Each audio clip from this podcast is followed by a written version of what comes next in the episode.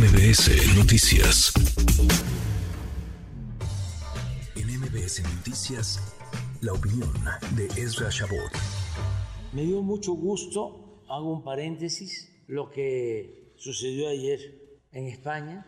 Felicito al pueblo español porque no cayó en la trampa de la derecha, del conservadurismo. Me dio mucho gusto porque se pensaba de que la derecha iba a arrasar y no pasó eso, afortunadamente. Bueno, las elecciones en España que tienen toda una lectura, el presidente se sea satisfecho, quién ganó, quién perdió, cómo se movió la contienda, el electorado español. Es Chabot, querido Esra, qué gusto saludarte, ¿cómo estás? Hola, ¿qué tal Manuel? Buenas tardes, buenas tardes, auditorio. Bueno, pues quizás haya especialistas que le sepan más al tema de lo que pasará en España, están metidos en un hoyo político, en un atorón, finalmente pues el que gana pierde y el que pierde gana. Así sucede a veces en política. Ahí el tema que creo que es importante destacar es, otra vez, Manuel, lo hemos eh, también platicado en muchas ocasiones, el manejo de las encuestas.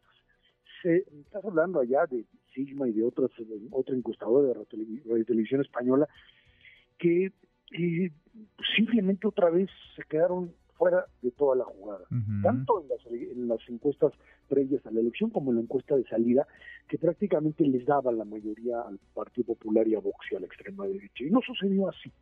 Eh, esto otra vez nos lleva a pensar que la encuesta puede ser una guía, porque vaya, los encuestadores van a decir, bueno, le atinamos a quien ganó, que quede claro, o sea, que iban a ganar los populares y que Vox iba a tener tanta cantidad de votos pero no puede ser utilizada como un mecanismo que sustituya al voto del ciudadano o a aquel al que se le quiere pedir una opinión con respecto a una candidatura, que ahí creo que en el caso de México ya llegamos al extremo, pues incluso de intentar sustituir los comicios por encuestas, ¿no?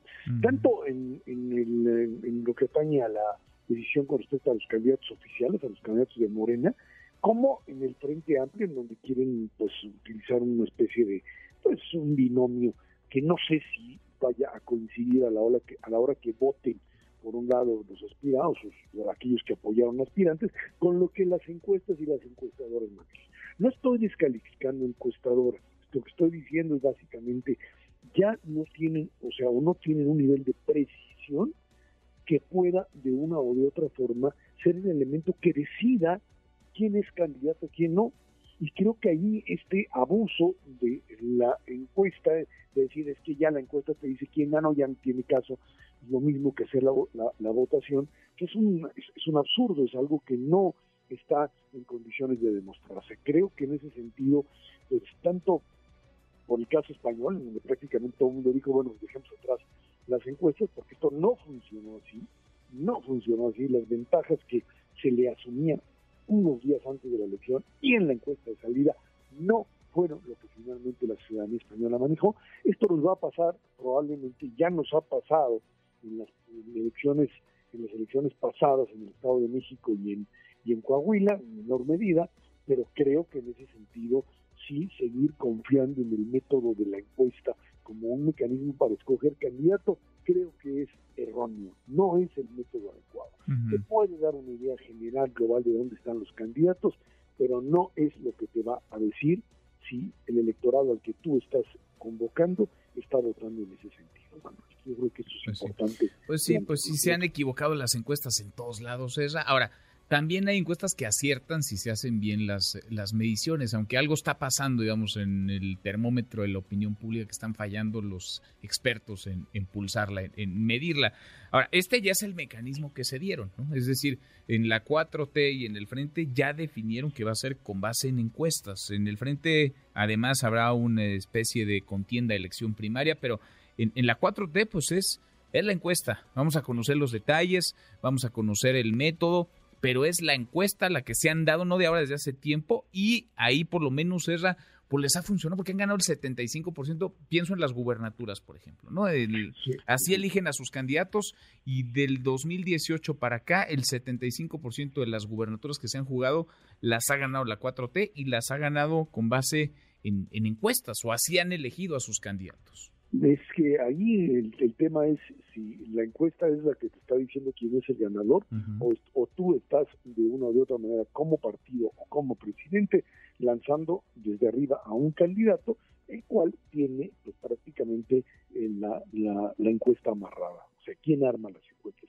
Las encuestas cuando son manejadas por un partido político, fundamentalmente es muy, o por un político como tal, es muy difícil que sean encuestas totalmente libres de presiones. De por sí las encuestadoras se quejan de que los políticos les dicen, no, pues es que tu encuesta me daña o no me daña, o te pago por una encuesta para que la, no la vais a publicar.